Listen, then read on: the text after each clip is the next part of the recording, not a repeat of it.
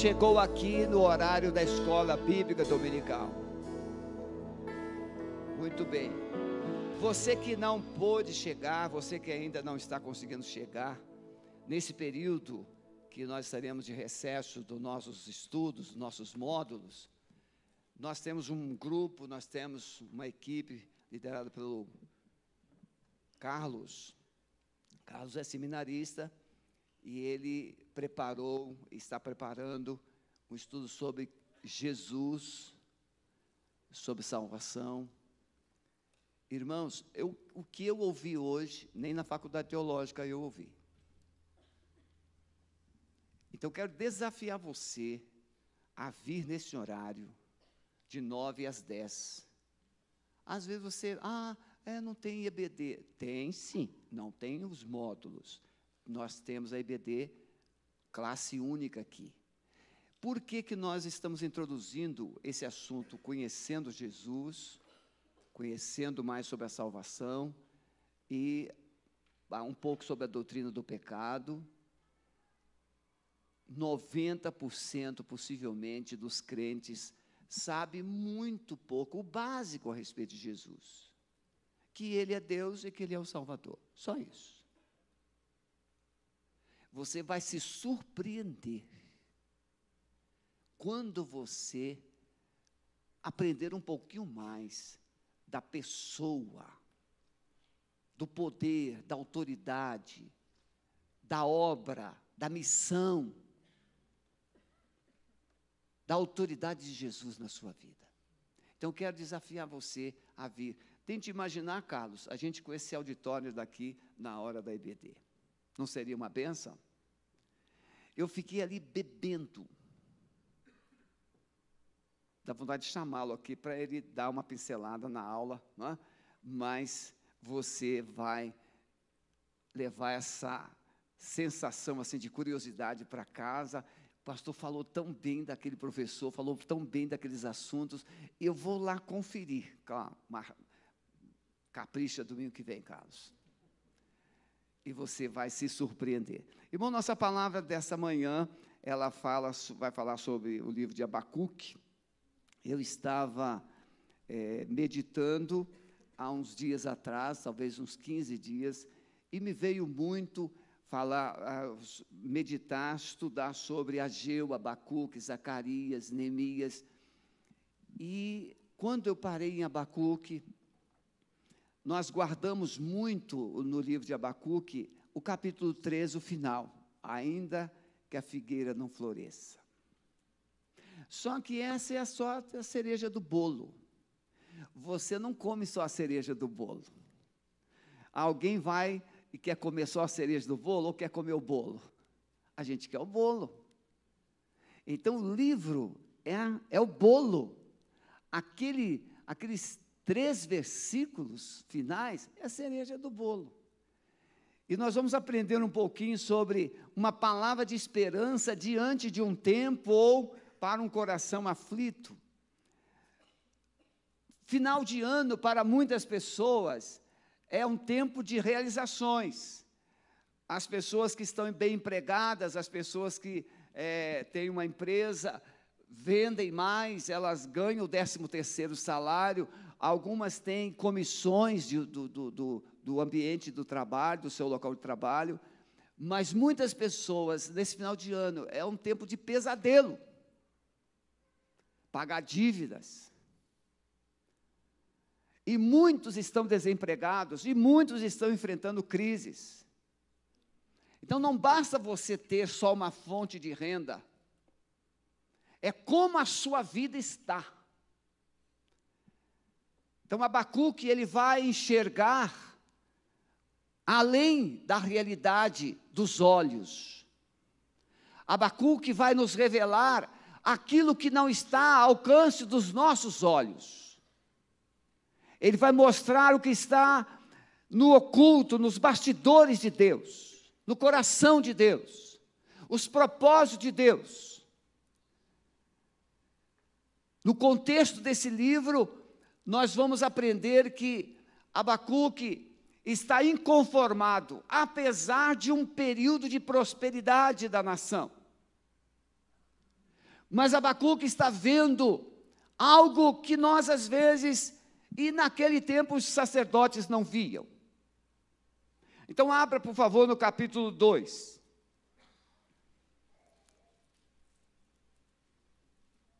Uma palavra de esperança para um coração aflito. O coração de Abacuque é um coração que cada um de nós precisa ter e precisa revelar sobre a minha torre de vigia.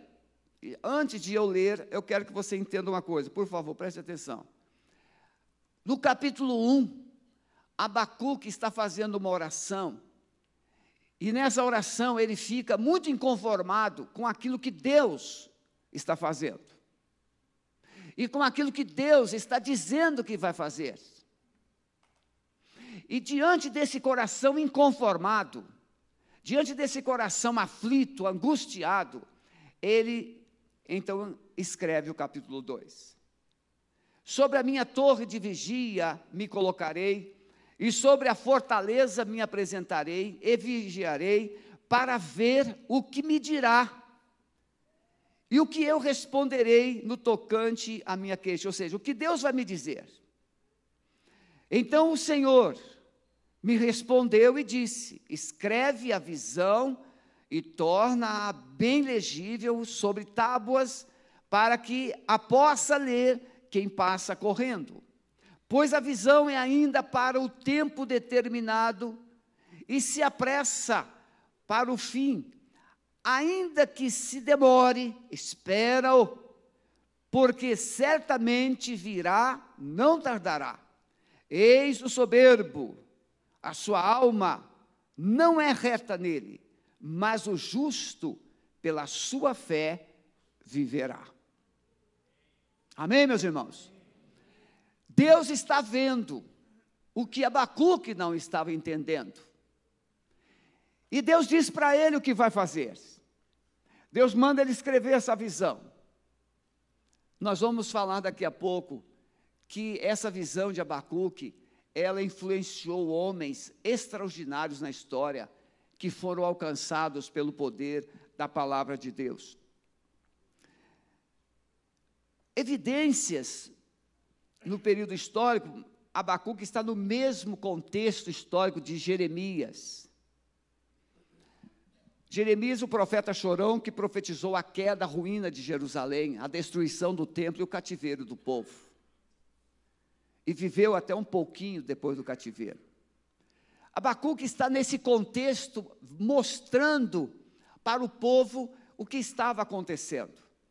Segundo alguns estudiosos, há uma evidência que Abacuque, antes de ser profeta, ele era sacerdote. Qual é a missão do sacerdote? O sacerdote é aquela pessoa que é vocacionada por Deus para se colocar diante dele, diante de Deus, em favor do povo, em favor das pessoas, da nação. No caso do sacerdócio hebraico ou judeu, judaico, o sacerdote é aquele que levava o sacrifício para Deus, para purificar, para remir, para trazer perdão para o povo. Isso está apontando para Jesus. Deus então chama Abacuque como sacerdote e o vocaciona agora, o transforma em um profeta. Porque o coração do sacerdote entende que o povo precisa de Deus, que o povo precisa de perdão, que o povo precisa se alinhar com Deus na sua vida. Mas agora ele recebe um coração de profeta. E o coração de profeta, irmãos, é diferente do coração de sacerdote. O coração de profeta enxerga o futuro. O sacerdote enxerga o presente. O coração do profeta percebe as consequências drásticas, terríveis, que estão por vir. Porque ele vem, ele, ele anuncia o peso, essa expressão, sentença ele traz, não é uma cartinha, não é uma mensagem, ele traz uma sentença de Deus sobre o povo. Quem é advogado aqui sabe o que é sentença. Quando o juiz bate aquele martelo, tem mais jeito? tem apelação. Podemos apelar, mas a sentença está dada.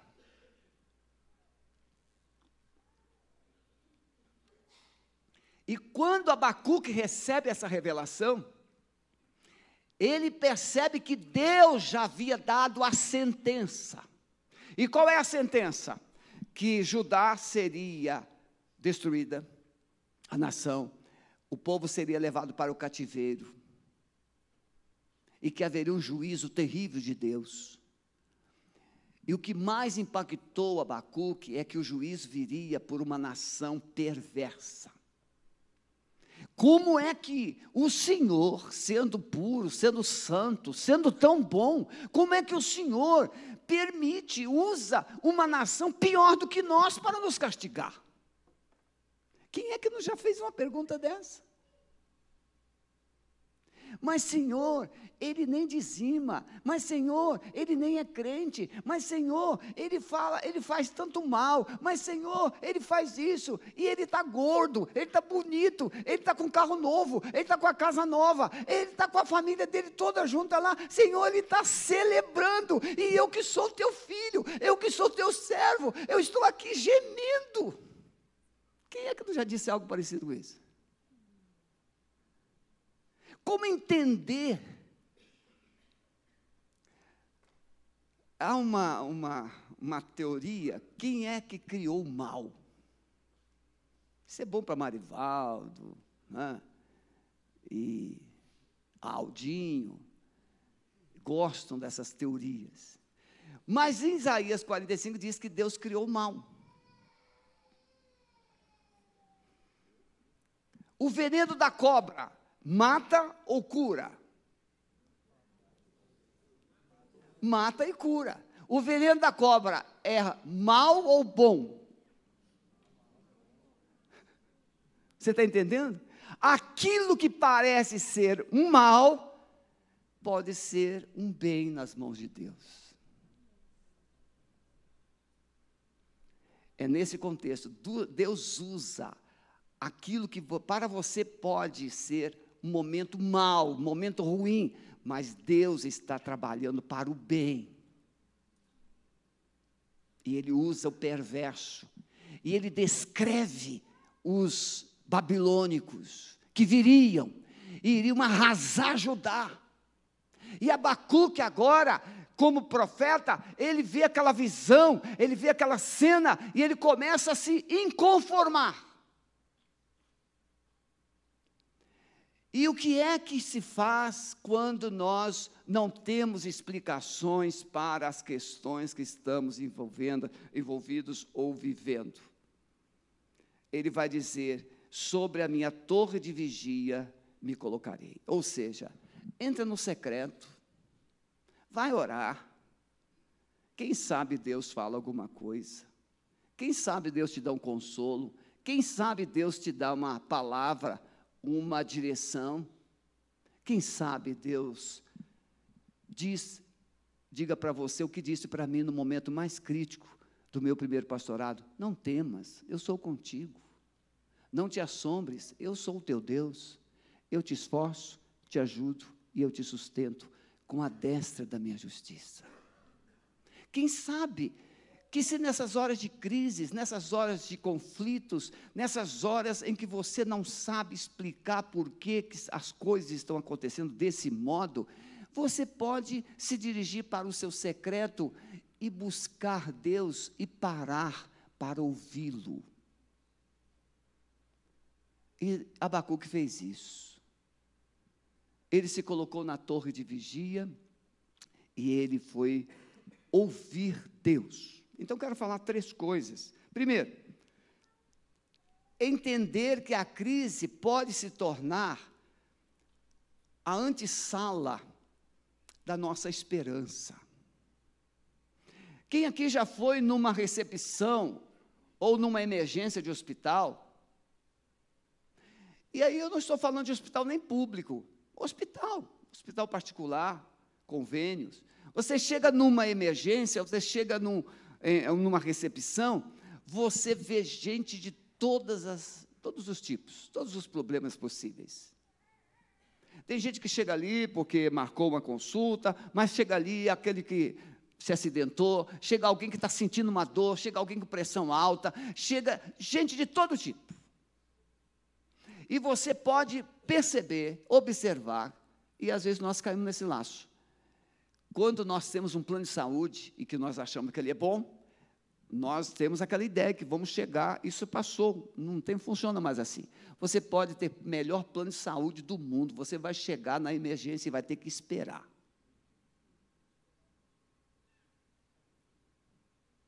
Uma vez, a Esté Batalha, fomos levá-la no, no emergência lá no Rio de Janeiro. E a Esther estava assim, se segurando, se segurando, se segurando, mas eu já tinha aprendido a lição com o pai do Renatinho.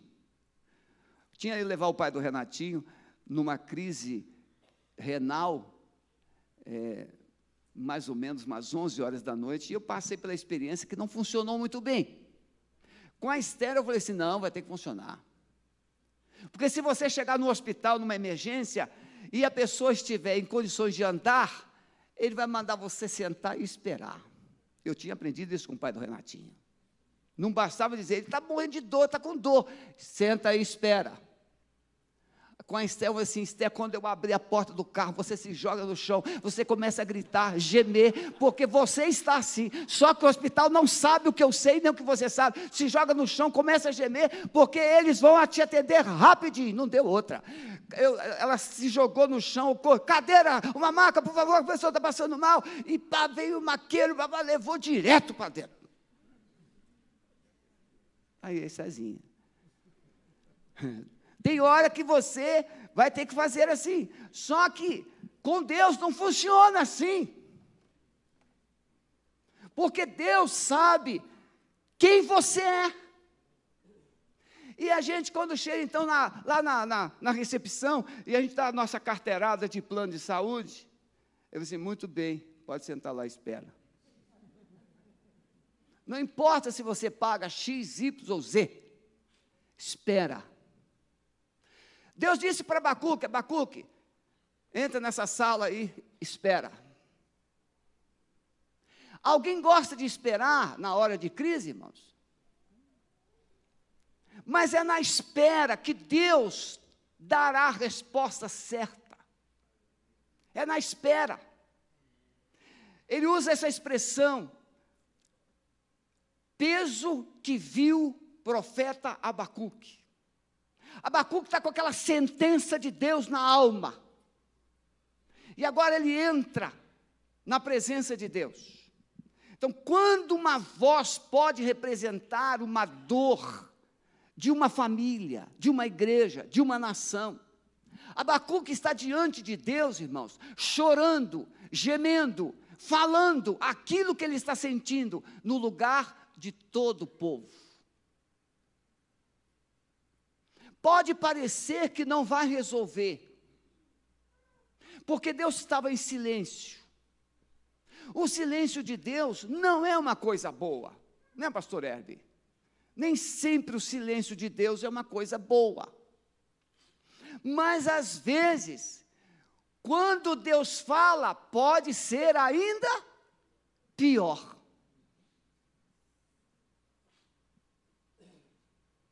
Porque Deus pode dizer não aquilo que você está esperando ouvir. Você está dizendo para Deus, Senhor, porque o Senhor está em silêncio, como o salmista. Até quando, Senhor? Até quando ele fala quatro vezes? Até quando? Até quando? O silêncio de Deus pode ser um consolo para você. Porque se ele abrir a boca, talvez seja um desespero para você, como aconteceu com Abacuque. Abacuque começou clamando, orando, questionando Deus, e Deus está em silêncio. E ele, ele continuou insistindo, insistindo. Aí Deus decidiu falar. E quando Deus abriu a boca e falou, ele falou do juízo que ele estava trazendo. E Abacuque ficou numa crise pior. Então, uma coisa que nós podemos aprender é que nas circunstâncias da vida, nos momentos da nossa vida, quando nós estamos enfrentando essas lutas e nós buscamos Deus e a resposta não chega, o silêncio de Deus parece um tormento para nós. Pode ter paciência, porque o silêncio de Deus ainda é melhor do que a resposta que você não quer ouvir. O silêncio de Deus pode ser o tempo em que Ele está preparando você para enfrentar, para lidar com as circunstâncias piores que virão. Conversava com o pai essa semana e ele dizia: Pastor, não aguento mais meu filho, meu filho, pastor, não aguento mais meu filho, meu filho, pastor, não aguento mais meu filho. Silêncio. É melhor do que a palavra errada. O silêncio pode ser melhor do que uma palavra que você, que eu não queremos ouvir. Abacuque estava em crise com Deus e com as pessoas. Sua angústia é a mesma de muitos de nós, muitos homens e mulheres. Em cada lar, meus irmãos, nós temos alguém clamando por alguma coisa. Quem aqui está orando por uma resposta urgente de Deus? Levante a mão.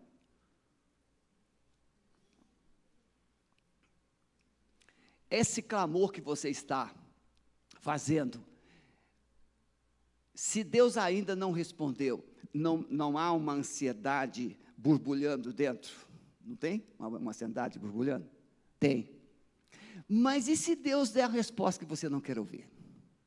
Como é que você vai lidar com ela?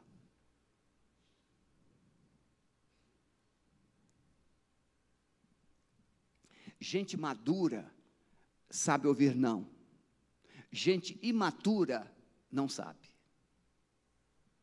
O silêncio de Deus pode ser o tempo de amadurecer você na fé. Por isso que mais na frente ele vai dizer: o justo viverá pela. Vai dizer isso para o imaturo.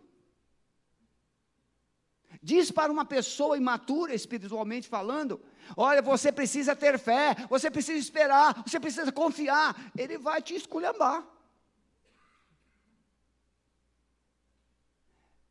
Essa palavra que Deus tinha era para alguém que tinha maturidade. E Abacuque precisou ser amadurecido. Precisamos entender então que Deus não é a causa dos nossos sofrimentos e das nossas crises. O salmista Davi pergunta: olha, o grande Davi, por quê? Por quê? Por quê? Até quando? Até quando? Até quando? A minha alma tem sede de Deus, de um Deus vivo. Quando é que eu me entrarei e me apresentarei ante a face dele?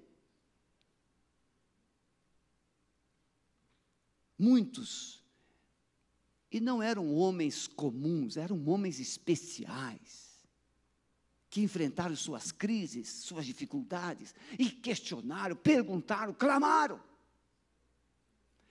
Você acha que Abraão não enfrentou crise? Que o Isaac, que orou 20 anos para que a, a mulher gerasse um filho?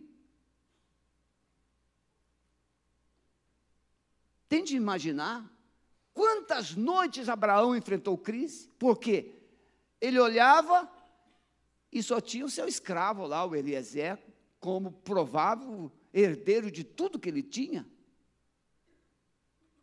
Mas naquele tempo de crise, um grande orador disse que Deus treinou os ouvidos de Abraão para ouvir a sua voz.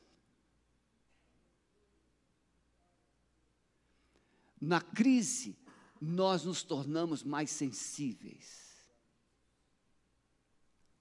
E aprendemos a ouvir melhor. Já usei a experiência do dinheiro. Quando nós temos um dinheirinho na, na conta bancária, a gente compra aqui, compra colar, faz isso, faz aquilo.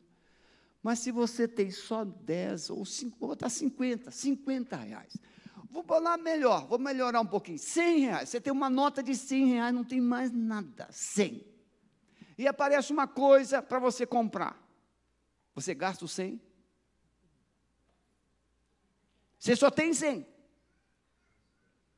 Você sabe que se trocar esse 100, o que, é que vai acontecer? Vai voar. Então você fica assim: não vou trocar o 100, não vou trocar o 100. Às vezes eu ando na carteira, com uma nota de 100 na carteira, um mês.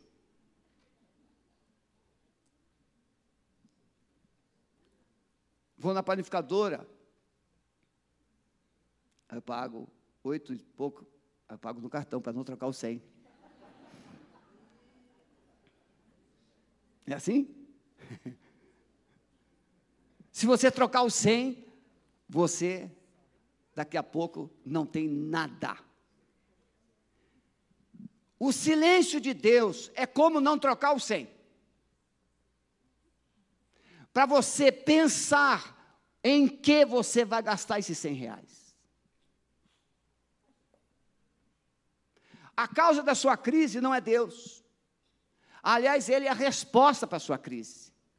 Mas muitas vezes, na, no auge da nossa crise, nós interpretamos que Deus nos abandonou, que Deus é injusto, que Deus não se importa. E Ele simplesmente está tendo paciência comigo, paciência com você, para que nessa crise Ele possa se comunicar e a gente possa entendê-lo melhor. Uma liderança rebelde pode causar sofrimento na empresa que ele lidera, na igreja que lidera, na família que ele lidera. Toda pessoa destemperada, inconsequente, vai causar danos. Um pai rebelde pode comprometer o futuro do seu casamento e o futuro da sua família. O sofrimento ou a maldição precisa somente de uma porta para entrar e destruir sua vida. Só precisa de uma oportunidade para te arruinar. E depois você fica perguntando: como é que isso aconteceu? É, aquela palavra que você disse. Aquela ida que você fez em algum lugar aquela amizade que você fez com a pessoa errada, aquela confidência que você fez com os ouvidos errados.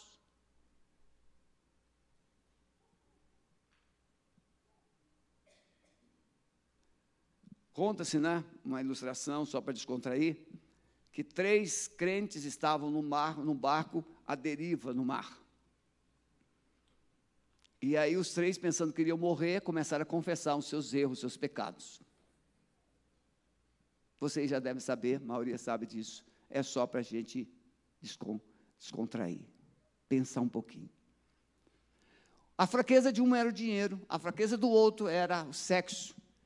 E aí os dois ficaram olhando para o terceiro. E você? E ele estava se mexendo com as mãos.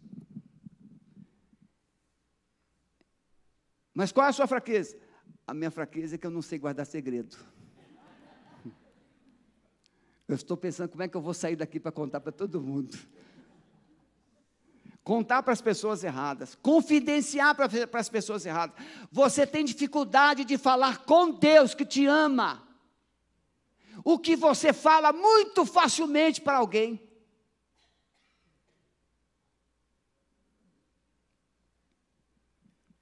Precisamos entender, irmãos, que em um tempo de crise, a oração é o melhor caminho. Não vou dizer o único, mas é o melhor caminho. O melhor caminho é a oração. Porque, no mínimo, na oração você vai se desintoxicar. E na hora da oração você vai poder ouvir o que Deus tem a te dizer. Até quando, Senhor, clamarei eu e tu não me escutarás? Olha a palavra de Abacuque. Gritar-te-ei violência e não salvarás? Por que razão me mostras a iniquidade e me fazes ver a opressão? Pois que a destruição e a violência estão diante de mim, havendo também quem suscite a contenda e o litígio. Por esta causa a lei se afrouxa, a justiça nunca se manifesta, porque o ímpio cerca o justo e a justiça se manifesta distorcidamente. É isso que ele estava vendo. E na cabeça dele, Deus não estava percebendo isso. Deus não estava respondendo a esse quadro. Irmãos, se vocês lerem, se nós lermos é, os livros dos reis e crônicas, Deus vai chegar um momento, no período do rei Manassés. Se não me falha a memória, segundo Crônicas 34, 32 ou 34, verso 10. Diz assim: E Deus falou, mandou profetas, mas eles não deram ouvidos, eles não quiseram ouvir. Abacuque, ele não está capturando o que o profeta Jeremias já havia dito, o profeta Isaías já havia dito. Abacuque não estava trazendo luz sobre as vozes de Deus no passado e no presente a respeito de um povo que insistia em pecar. Abacuque estava, irmãos, porque o coração dele ainda era um coração de sacerdote. Abacuque estava interessado em que Deus perdoasse. Só que agora Deus o chama e o vocaciona como profeta. E profeta não pensa, profeta fala. Essa é a diferença. E aí ele fica nessa questão. Por que, que o senhor não, não toma providência? Segunda coisa que eu quero comunicar, mas antes, então, quando as circunstâncias se movem e nos leva para a oração, quando esse desespero nos lança aos pés de Deus, quando o silêncio de Deus nos confunde e amplia, complica ainda mais a nossa crise. E quando a resposta de Deus parece que é pior do que o silêncio. Já viu o cônjuge? Você, ele chega, fica quieto ou quieta, e aquele silêncio é mortal. Não é assim? Um casal dentro de casa e um não fala. Isso acontece quando há um problema de bico ficou de bico com o outro, e aí ele entra, mal, boa noite, bom dia, já estou indo, e assim vai. Aquele silêncio vai corroendo o outro. Por quê? Porque aquele silêncio incomoda. Pô, o que, que eu fiz? Até onde isso vai? Mas esse silêncio Pode ser um tempo em que aquela pessoa está preparando ou se recompondo para não falar o que não não deve. Esse silêncio não é falta de educação, esse silêncio é prudência. Não deve durar uma eternidade. Mas pode ser uma prudência. Porque, vem cá, por que você está quieto assim?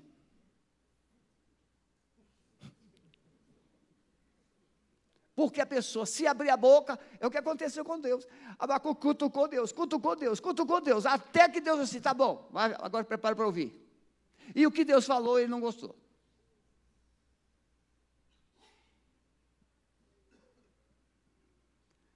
Segunda coisa, então, irmãos. Entender que a resposta de Deus pode complicar ainda mais a sua crise. Deus pode nos surpreender com as respostas que Ele tem para nós. Deus pode nos surpreender com as palavras que Ele tem para nós. Deus pode colocar você no olho do furacão com a palavra que Ele tem para você. Em vez de resolver a sua crise, Ele vai mexer ainda mais. Porque aqui para a gente, irmãos, nós somos bons para ajudar a crise dos outros. Calma. Tenha fé. Deus está contigo, varão. Sim? Não é assim? Nós somos mestres para dar uma palavra assim diz o Senhor. Mas, quando a crise está dentro de você, você não quer ouvir ninguém. Você quer que Deus dê uma solução e rápida. Não é assim? Uma solução rápida. Só que se Deus resolver a sua crise na segunda-feira, você perde a bênção de sábado.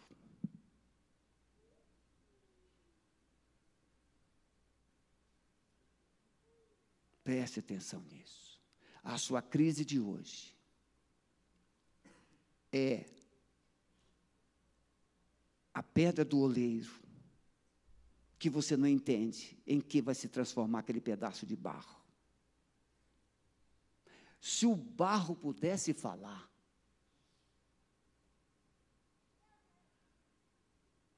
Mas a Bíblia diz que o barro, Isaías 64, o barro não pode dizer ao oleiro: faça-me assim, faça-me assado.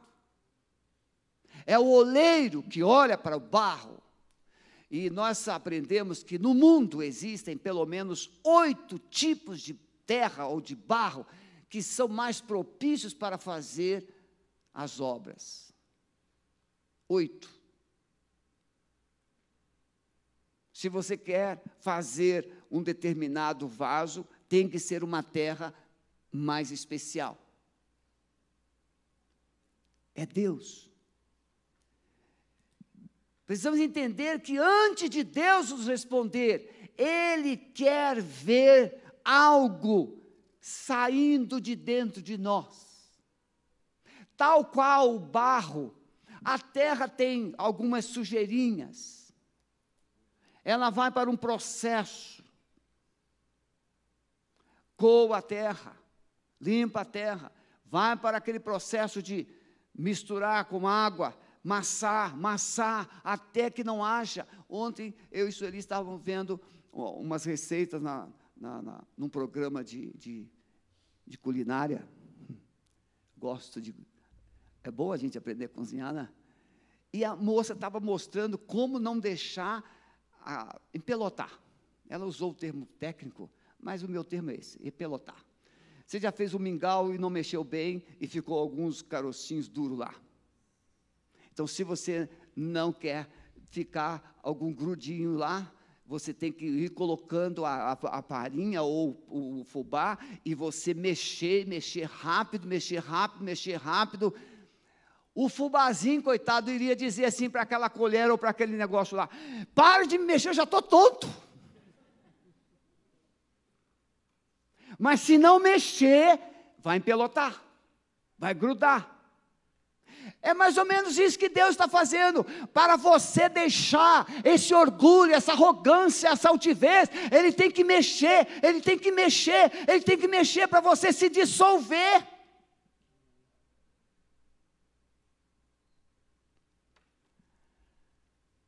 Mas a gente não gosta que Deus mexa na gente. Mas Ele precisa mexer. E às vezes Ele mexe na área que a gente mais sofre. A mocinha apaixonada, e aí Deus mexe, tirando aquele perrapado do, da vida dela. E ela quer se matar que ela está apaixonada. Só que Deus tem um príncipe. Só que para ela descobrir o príncipe, ela tem que sair de perto do sapo.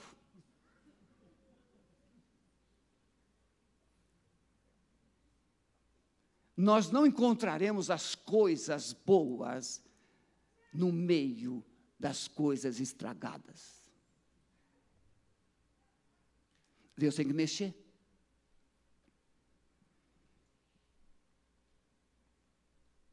Jeremias, como entender isso? O povo está indo para o cativeiro. E o povo está no cativeiro. E Jeremias manda uma carta. Vamos imaginar que você seja. Vamos imaginar que você esteja vivendo é, na sua crise a semelhança dos judeus que estavam lá na Babilônia. Aí chega essa cartinha de Jeremias. Hã? Tem um plano para vocês, não de mal, mas um plano de paz, para vos dar um final feliz. O povo está onde, irmãos? Na Babilônia, escravo, sendo maltratado. E aí chega uma cartinha. Eu bem sei os planos que eu tenho a respeito de vocês. Um plano maravilhoso. Como é que o povo recebeu essa carta? E lá na Babilônia tinha alguns profetas dizendo assim: não, esse cativeiro vai acabar logo, esse cativeiro vai acabar, assim diz o Senhor, em poucos dias, e eis que vocês vão voltar para Jerusalém. E aí Jeremias chega e assim: não, é 70 anos. Você já imaginou Deus dar uma resposta para você que a sua vitória virá daqui a 70 anos?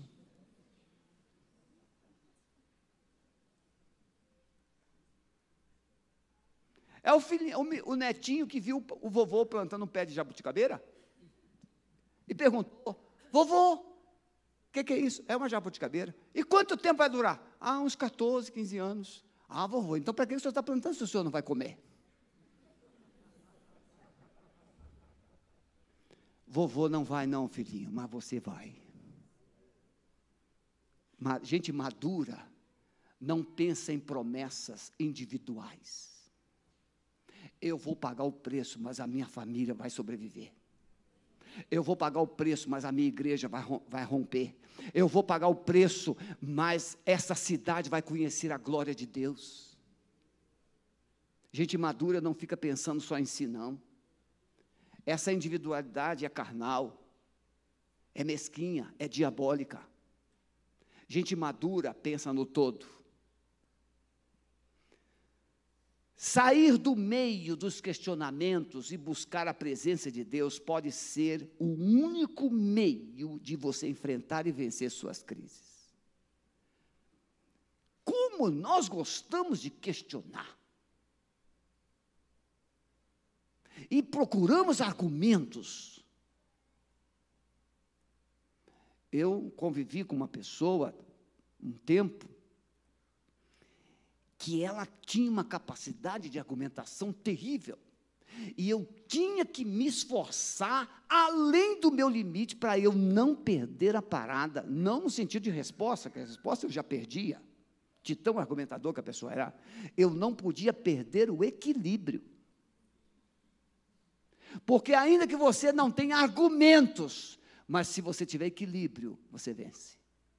O seu silêncio pode ser a vitória para você.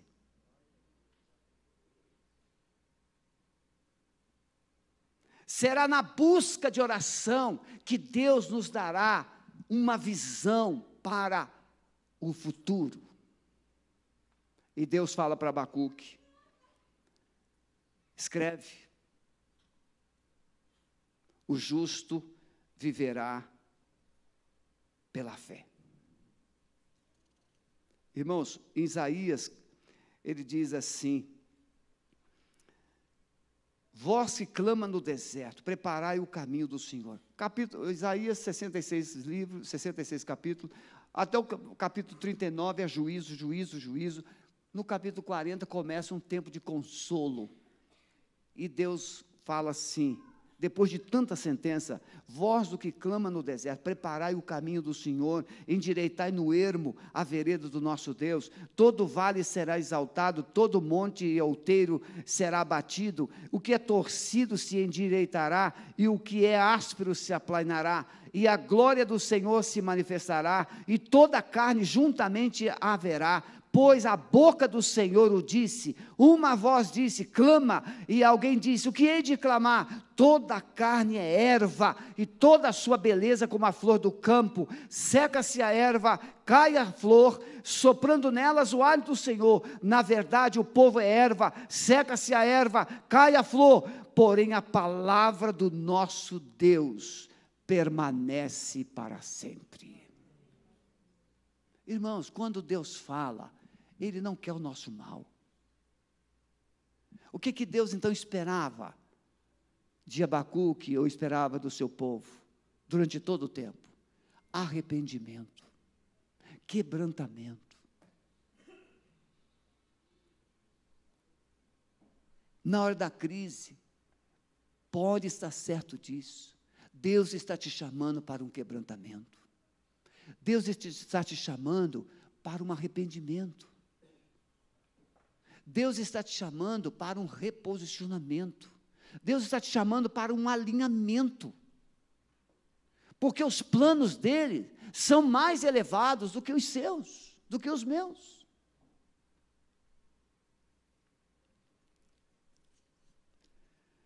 A crise de hoje que nós estamos vivendo no mundo. Eu tenho ouvido alguns vídeos no YouTube. As pessoas hoje perderam o senso da verdade.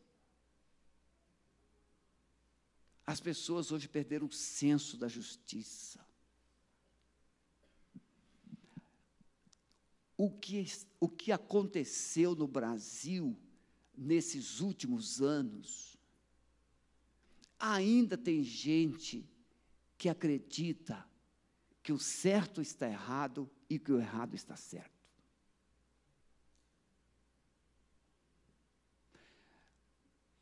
Há uma, uma, um adágio que diz assim, eu falei isso no sermão passado, cego não é aquele que não consegue ver, mas aquele que não quer ver. Meus irmãos, a igreja, ela conhece o suficiente para viver em santidade, justiça e bondade.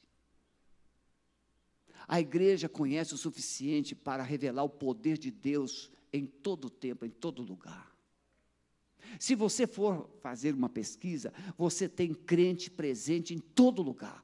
Porteiros crentes, é, recepcionistas cristãs, você tem funcionários nas empresas, você tem jogadores cristãos. Em todo lugar, no mundo todo, você tem alguém que conhece a Deus, conhece a verdade, conhece Jesus, conhece a salvação. Você tem alguém. O grande desafio é o que eu estou fazendo com aquilo que Deus me deu.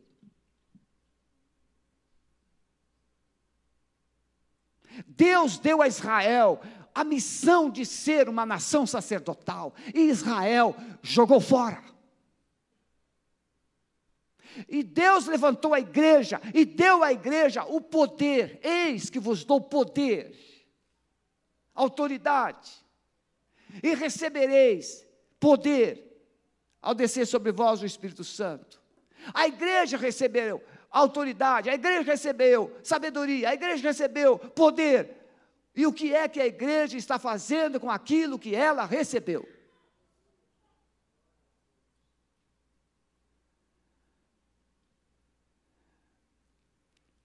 As crises de hoje, elas vão apontar sempre que Jesus está voltando.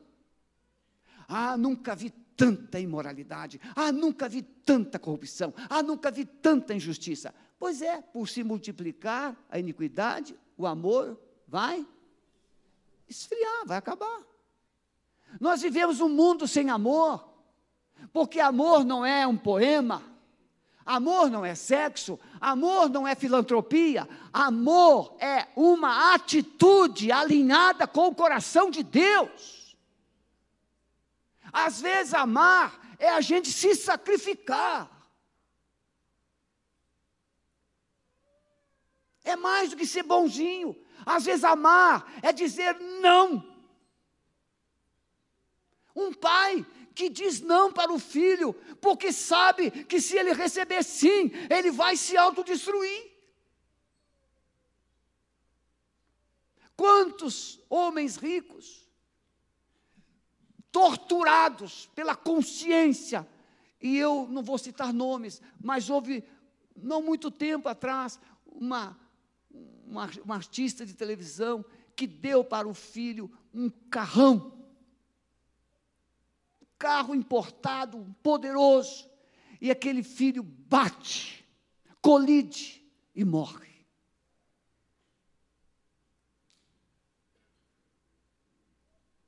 Mas tem que ser aquele, porque o filho queria aquele, ele queria impressionar. Muita gente despreparada para ter, por isso Deus diz: espera. Muita gente despreparada para viver um ciclo novo, e Deus diz: espera. Muita gente despreparada para viver por fé, então diz: vou colocar você na fornalha.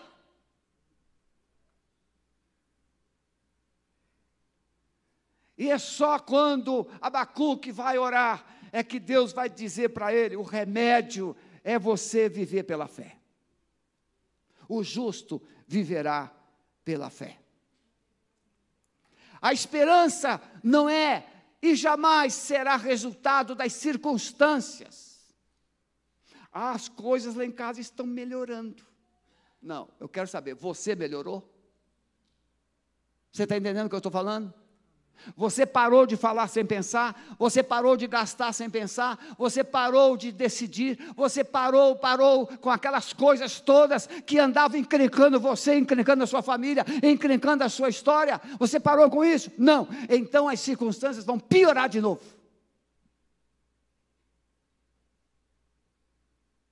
Porque as circunstâncias não podem alimentar a nossa fé a nossa fé muda as circunstâncias. Por isso que Deus diz, essa declaração de Abacuque, que Deus disse para Abacuque, o justo viverá pela fé, ela é citada no Novo Testamento, três vezes. Romanos, essa declaração de Romanos salvou a vida de Martinho Lutero. Quando ele leu esse texto,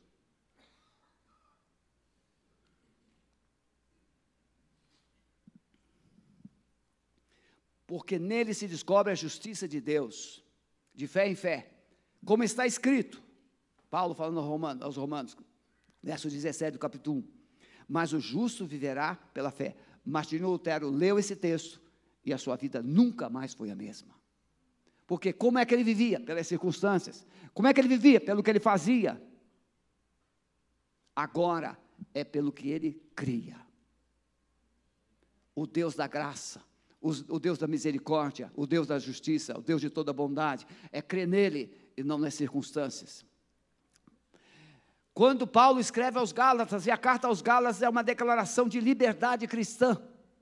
Por isso, irmãos, Paulo diz assim: é evidente que pela lei ninguém será justificado diante de Deus, porque o justo viverá pela fé. E aos Hebreus, mas o justo viverá pela fé, e se ele recuar, a minha alma não tem prazer nele. Aos Gálatas, havia um tormento de que eles tinham aí, teriam ainda que viver a liturgia judaica para receber os frutos da graça. E Paulo tem que ser contundente. Principalmente o verso 16 do capítulo 2 de Gálatas ele vai reprisar Romanos 3, 20. E Hebreus, ele vai dizer o quê? O contexto de Hebreus é uma igreja que está abandonando. São crentes que estão abandonando a igreja. São crentes que estão desviando, se desviando da fé. São crentes que estão deixando a congregação. São crentes que estão, é, não estão suportando a pressão da perseguição. E aí o escritor aos Hebreus vai dizer isso. O justo vai viver pela fé, mas se recuar, eu, Deus, não tenho prazer em vocês. E aí vem um capítulo 11 para mostrar os que perseveraram pela fé, ou os que perseveraram na fé. Meus irmãos, eu quero concluir essa palavra. Vencendo a crise e os medos pela esperança. Qual a esperança que você tem para 2020? Qual a esperança que você tem para a sua família? Qual a esperança que você tem para o futuro dos seus filhos? Qual a esperança? Então, diante de todas essas verdades que Deus mostra para que a sua crise, ele começa chorando e termina adorando, louvando. Ele começa questionando e ele termina exaltando. Nós já aprendemos com Israel no deserto. Murmuração não produz coisa boa. Mas adoração produz. Se você adorar, no mínimo, você vai receber consolo, vai receber graça. Então, decida adorar. Quem conhece a Deus se torna uma pessoa forte. Recentemente, Deus me trouxe de volta esse texto de Isaías, capítulo 41, verso 10. Será sempre nos momentos que você tem que decidir coisas sérias, que Deus vai trazer uma palavra séria. Não tema, Sebastião, eu sou contigo. Não te assombres, eu sou o teu Deus. Eu te esforço, te ajudo e te sustento. Quem conhece Deus se torna uma pessoa forte. Não fisicamente. Às vezes você julga uma pessoa fisicamente. Ah, quantas pessoas chegam, ah, pastor, o senhor está tão magrinho, senhor está tão fraquinho. É? Vamos para o Parque Barigui comigo. Vamos correr um pouquinho lá. Né, Carlão? Vamos lá correr um pouquinho o nosso físico, ele vai ser destruído. Paulo diz aos Coríntios que essa, esse corpo exterior, ele tem que ser mortificado, crucificado, para que o interior, ele prevaleça. O homem espiritual tem perdido para o homem carnal. Por quê? Porque a racionalidade e as circunstâncias têm determinado qual é a fé da igreja. Exemplo, irmãos. Eu estava, isso é eu, Sebastião, não é a de igreja Alameda. Eu fico, às vezes, um pouco assim angustiado, como Abacuque, quando eu começo a ver a responsabilidade da igreja. Ah, novembro, meu Deus, tem que pagar décimo terceiro, depois tem férias, e tem isso, tem aquilo, tem isso, tem aquilo. E aí a Sueli chega assim, mozinho, Deus sempre mandou. Por que você está nervoso? Não, estou nervoso, não. Está assim. Você está tão ansioso? Mas é coisa humana. Não é assim? Você já viu o carona? Você está viajando. O carona, ele percebe todos os perigos da estrada? Não, só quando você faz a ultrapassagem do lado dele. Mas o carona não percebe, porque o carona está olhando a paisagem, oh, verde, verde, verde, né? e você fica olhando a paisagem. Mas o motorista, ele vê os detalhes. Gente que anda com Deus é motorista. Vê os, vê os detalhes. Antes de eu aprender a dirigir, eu ficava, como é que a pessoa enxerga o sinaleiro? Consegue ver o sinaleiro, apertar o pé no freio? Como é que ele consegue fazer isso no automático? Até você aprender a dirigir. Você faz tudo no automático. E aí eu fiquei assim, Senhor, essas responsabilidades, Senhor. Pois é, irmãos, amanhã a igreja vai depositar na conta de todos os funcionários, pastores e ministros, o salário de dezembro e a segunda parcela do décimo terceiro. Você está entendendo isso? Por quê? Porque nós vivemos pela fé. Aquilo que nos amedronta está sob o cuidado de Deus. Aquilo que nos tira o sono está sob os cuidados de Deus. Mas Deus quer usar essas circunstâncias para nos ensinar a crescer. Por isso, quem conhece Deus é forte. Ele está no trono. No futuro, o que, que aconteceu com Babilônia, meus irmãos? Babilônia estava escravizando Judá. O que, que aconteceu com Babilônia? Foi exterminada da terra. O que, que aconteceu com Judá? Foi restaurado voltou para sua terra e se tornou uma das nações mais poderosas, mais respeitadas da terra. O sinônimo de Babilônia é confusão e destruição. O sinônimo de Israel é esperança e vitória.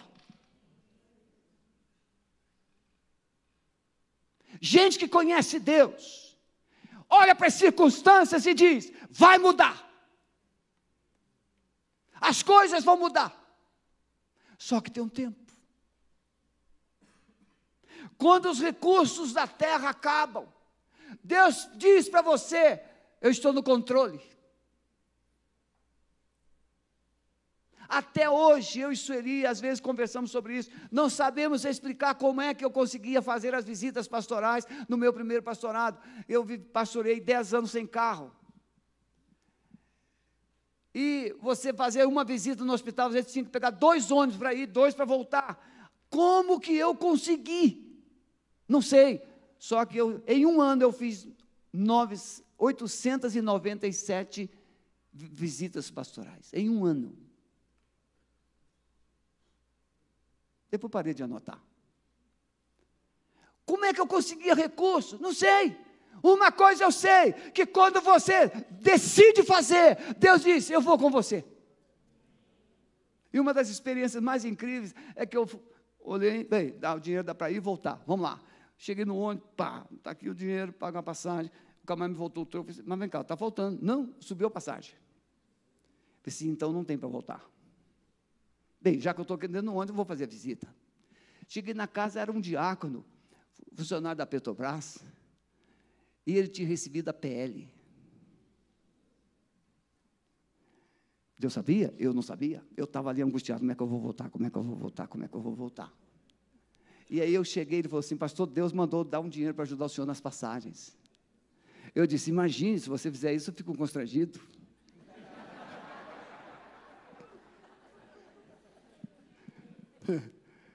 Aí ele falou assim: não, mas Deus falou mais. Se o senhor não aceitar, o senhor nunca mais precisa me visitar. Você não pode, eu aceito, aceito. Meu irmão, eu quero que você abaixe a sua cabeça, por favor. Olhe para as suas circunstâncias. Olhe para o que você está vivendo. Olhe para as coisas que você está ouvindo que você não tem gostado. Olhe para a vergonha, a dor, o constrangimento que você está passando. Agora, por favor, em nome de Jesus, pare e olhe para aquela cruz. Aquela cruz está vazia, porque o teu Senhor, o teu Salvador desceu daquela cruz. Aquele túmulo está vazio, o teu Senhor, o teu Salvador saiu daquele túmulo e Ele está sentado em um trono, e Ele governa, Ele decide, Ele estabelece reis, Ele destitui reis, Ele faz os tempos, Ele faz as horas, Ele é o teu Deus. Essas circunstâncias que você está vivendo não poderão determinar que futuro você terá, é Deus. O justo viverá pela fé. Eu quero desafiar você nesta manhã.